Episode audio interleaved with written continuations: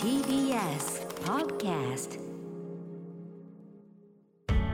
発信型ニュースプロジェクト。TBS ラディオ905-954おぎゅうえちきセッションヤフーニュースボイスインセッションこの番組はヤフーニュースボイスの提供でお送りしますここからはヤフーニュースボイスインセッションヤフーニュースボイスはインターネットメディアヤフーニュースの中にあるコンテンツで私はこう思う今これを伝えたいという意思を持つ発信者が自ら視聴者に語りかける動画メディアです。今回ヤフーニュースボイスと荻上チキセッションがコラボしてインターネット動画とラジオの2つのメディアで配信放送。それがヤフーニュースボイスインセッションです。それでは今日のゲスト美酒の桃子組カンパニーさんです。よろしくお願いします。桃子組カンパニーです。よろしくお願いします。ちょっと変な名前なんですけど。よろしくお願いします。もう聞き慣れておりますプロフィール簡単にご紹介させていただきましょう、はい、桃子組カンパニーさんは2015年楽器を持たないパンクバンドビシュの結成メンバーとしてデビュー。メンバーでは最も多くの楽曲で作詞を手掛けています。昨年末 NHK 紅白歌合戦に初出場しさらに2023年での解散を発表。大きな話題となりました一方執筆活動にも積極的でこれまでエッセイ2作品を発表。先日川出消防新社より初の長編小説「おとぎの国のミクル」を上梓されました。今聞きたい当事者からの声私はこう思う。ヤフーニュースボイスインセッション。今日のゲストはモモコグミカンパニーさんです。はい。改めてになりますけれども、はい、あの名前の由来っていうのはどういったもの名前の由来はあのプロデューサーの渡辺さんが BiSH 結成当初にいろいろ作ってくれたんですけど全部なんか私本名の名字プラス薬局とか整骨院とかだったんですよ。その中だとモモコグミカンパニーが一番マシって。感じだったんで。はい突拍子もない名前をつけるメンバー、ね、そうですね。みんなちょっと変わった名前なんですけどもうなんか自分では思わないですけど、はい、ちょっと初めましての人に会う時はちょっとすいませんって感じになっちゃいます、うん、でもすでに馴染みのある方が多くなってますよね、うんはい、今回あの初めての小説出版されたわけですけれどももともと本というのは多く読まれていたんですか？そうですね、えっと、昔から好きだったのはやっぱり書く方だったんですけど、うん、なんか BiSH に入ってから結構ライブとかで激しい活動とかをするようになってから結構インプットの時間が欲しいなって思って静かな時間、うん、それで本を読むようになったのがきっかけで好きになったんですけどだから大人になってからですねちゃんと読むようになったのは、はい、学生の頃はその勉強の対象というのはどんなものを学ばれていたんですか、まあ、大学時代はメディアとかで、やっぱりなんか、今回の小説のテーマともちょっと重なる部分があるんですけど、アイドルの虚像と実像っていうタイトルで、 BiSH っていうグループをテーマにした卒論とかを書いたりしました。今回の小説の中では、まさにその、まあ、えー、メイド喫茶で働きながら、アイドルというものを目指したいということを考えているキャラクターが主人公の物語を書きになりましたね。はい人目にさらされる役割のキャラクターというのは複数に出てきて、はい、それは憧れでもあると同時に牽制をはらむ行為でもあると、うん、場合によってはストーキングだったり、うん、場合によっては性暴力だったり、うん、そしてそういったようなそのキャラクターたちはただキラキラした存在ではなくて、それなりに例えば依存のえー、当事者になったり、あるいは削除されたり、DV にあったりという、さまざまな表裏というものを描いていますね、はい、このテーマ、この題材を描こうと思った理由というのはどうしてなんですか、うん、うんやっぱり自分にもそういう憧れすぎてる部分とか、自分の内面から出たものでもあるとも思うんですけど、最初はなんか小説書こうって思った時に、何書こうって漠然と考えてる時に、この「おとぎの国のミクロの一章の一行そのまま使われてるんですけど、あの、メイド喫茶のシーンが浮かんだんですね。で、メイド喫茶のシーンでお客さんが、えっと、カウンター越しのメイドに、なんかみくるんと僕はなんか似てるんだよなっていう一言が思い浮かんでそこからできた小説なんですよ。ねだからテーマとかもそんなかっちり決めてたわけじゃなくて書いてたらこういうテーマになったっていうのが、はい、本音なんですけど、うん、改めて考えてみたらやっぱりあうんこんなになんか毎年アイドルオーディションとか行われててて何千人もの子が、うん、よく考えてる人もいると思うけどキラキラしてるっていうだけで多分送ってる人もたくさんいてそれで何人も落とされてっていうそういう憧れるのは何でだろうみたいなそういう疑問が多分頭にもあって自分の中にもそういう部分があったからなんか自分でもその答えを探したいなって思ってどうしてこんなにキラキラしたものに憧れてしまうんだろうって自分は自分なのにっていうでも書いてみてから別に答えがはっきり分かったのかはちょっと自分で分かんないんですけどやっぱり何かキラキラしてるものの裏には絶対に闇みたいなのがあってなんかそうだからこの「おとぎの国のミクル」も結構表紙とかタイトルからファンタジー系かなとか、言ってくる人がたまにいるんですけど全然ファンタジー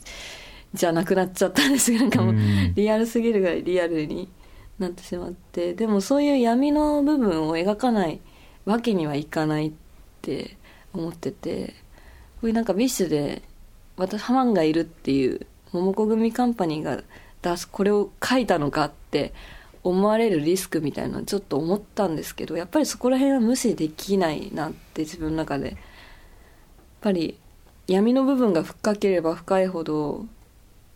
見える光も明るく見えるって思ってて、うん、だから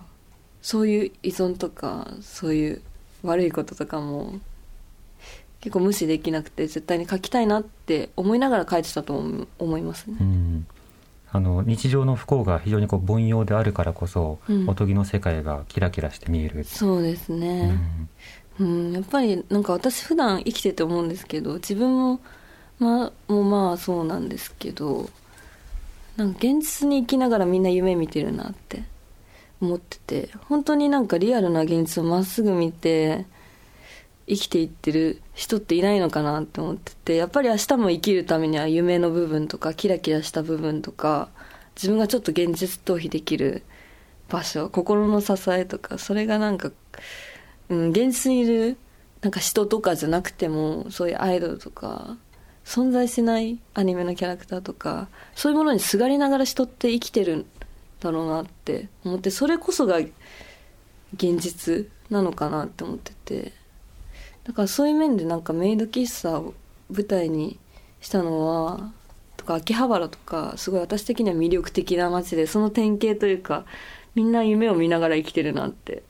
思ってて。でもその姿が秋葉原にとかにも取材行ったんですけど、うん、やっぱりその街に行ってみてもその空気を感じたし好きだなって思って題材にしてよかったなって思ってます、うんうん、現実を見ることの難しさって話されてましたよね、うん。であの先日 NPO 法人の放牧の奥田代表と対談されてましたよね、はい、で放牧さんはあの野宿者支援のはい、あの非常にこう、まあ、パイオニア的な存在というか、うん、非常にこう熱心に活動されていらっしゃる方で、はい、NPO 業界ではとても有名な団体ですけれども、うん、この野宿者支援の問題やあるいは奥田さんとの対談というものに対してどういった、まあ、背景があってご関心を持たれたんですか、うん、いやもともと NHK のドキュメン二人のレビューを書いてくださいっていう仕事お仕事依頼が来てそれがたまたま奥田さんのその活動のドキュメンタリーだったんですけどそこからなんかそのレビューを読んでくださって奥田さんが YouTube チャンネル読んでくれてみたいな感じの流れでしたね、うん、やっぱりなんかホームレスの方は私の中でその奥田さんのドキュメンタリーを見てホームレスはホームレスだって思ってた自分がいたんだなって思ってホームレスは同じ人間でちゃんと自分がその人と普通の会話をしてるとこってあんま想像したことがないなって思ってそれってやっぱり同じ人間として自分の中で扱ってなかったからなんじゃないかってすごい自分の考えさせられていやなんか同じ人間だしホームレスに徳田さんのドキュメンタリーでホームレス問題イコールハウスレス問題ではないっていうのをすごい言ってて、うん、ドキュメンタリーの中に出てくるホームレスの方で別に仕事をなくしたわけじゃなくてなんかすごい大切なお母さんお母さんが亡くなっちゃってそれで心病んでしまって仕事もできなくなってホームレスになっちゃったっていう方もいて、うん、なんかそういう心の問題とか自分の居場所がなくなってしまった心の拠り所がないっていう部分でだったら私だってホームレスになりうるなってすごい思ったんですよね今までホームレスの方って仕事で失敗しちゃったことと人とか単にお金がない人っていう概念がすごいあったんですけどなんかそれだけじゃないんだなって思うと自分とは別の問題だなって思えないなって思いました。うんまた野宿問題では割合としては日本の統計だと男性の方が多いとされますけれども、はい。でもあの女性はじゃあ野宿者にならないのかというとなれないというところもありますよね。結果として DV があっても家にとどまらざるを得ないとかさまざまな形で縛られているであるとか、うん、なのでこうしたその小説の中にもやはりそのそれでも愛にすがる。でそれは愛情そのものに飢えているのとはまた違う。そこが手放されてしまうと生きていく道や信じるものが奪われてしまうんだというような、うん、ある種のそのシビアさみたいなものが行間にあるようには思いましたね。あ確かになんか奥田さんと対談した時も思ったんですけど居心地がいい場所ばっかりが自分の居場所じゃないっていうのはすごい思って奥田さんもおっしゃってたんですけど、うん、そういうあのおとぎの国のミクロの中に出てくる結構暴力らしきことを振るわれてもそれでもその人にすがっちゃうっていうのはそういう意味でもあるのかなって思っててうん。何でもいいからというかそういう暴力受けててもそこは自分の居場所だって思ったらその居場所を手放したくないって思ってしまうのかなっていうその弱さから来てるのかなって物理的に別にその人がいなくなったとしても自分は一人で別に生きてられるんだけど心の拠り所がなくなるっていうのは本当に結構生死に関わる問題なのかなって思いますね。うんそれこそ心の支配の話でもあるし経済的な支配や搾取の話でもあるし、うん、まさにこの本の中でも心を支配された相手から今度は経済的にも搾取をされて、うん、でなおかつそのまあ居場所を何重にもこう失いそうになるというようなそうしたようなことが描かれてますよね。そうですね。なんかうん。みんな世の中の人って、うん、自分のことをまっすぐ瞳に映してくれる誰かがいるだけで例えば本当にうんいなくなっちゃいたいなとか思っててもその人がその存在がいるだけで生きていけるっていうのってすごいあると思っててそれは子供でも大人でも多分変わらなくてでも大人になってからの方が親とかがと親離れするっていうことでもっとそういう自分のことを真正面で見てくれる場所居場所を見つけるのってすごく大変なのかなって思っててでもその場所があればみんな安心して生きていけるけどその場所を探すことが何よりも難しいっていうもどかしさ。でそれなんかうん BiSH のライブ活動とかを通しても感じるんですけどあここを居場所だと思ってくれてるんだろうなってとか BiSH の曲をよりどころにして頑張ってくれてるんだろうなとか思って。私今回この小説書いたことによってなんか自分のにとってお守りみたいなものができたなって思ってて。うん。小説を書き上げることができたっていう自分の自信はないけどその成果だけでなんかこの先もなんか全然できないと思ってたことでもゼロからでもちょっと始めてみたらいやできちゃうんじゃないかみたいなそういう自分の中のお守りになりましたね、うん、ありがとうございます。今日のゲストは桃子組カンパニーさんでした。ありがとうございました。ありがとうございました。ありがとうございました。ヤフーニュースボイスインセッションこの番組はヤフーニュースボイスの提供でお送りしました。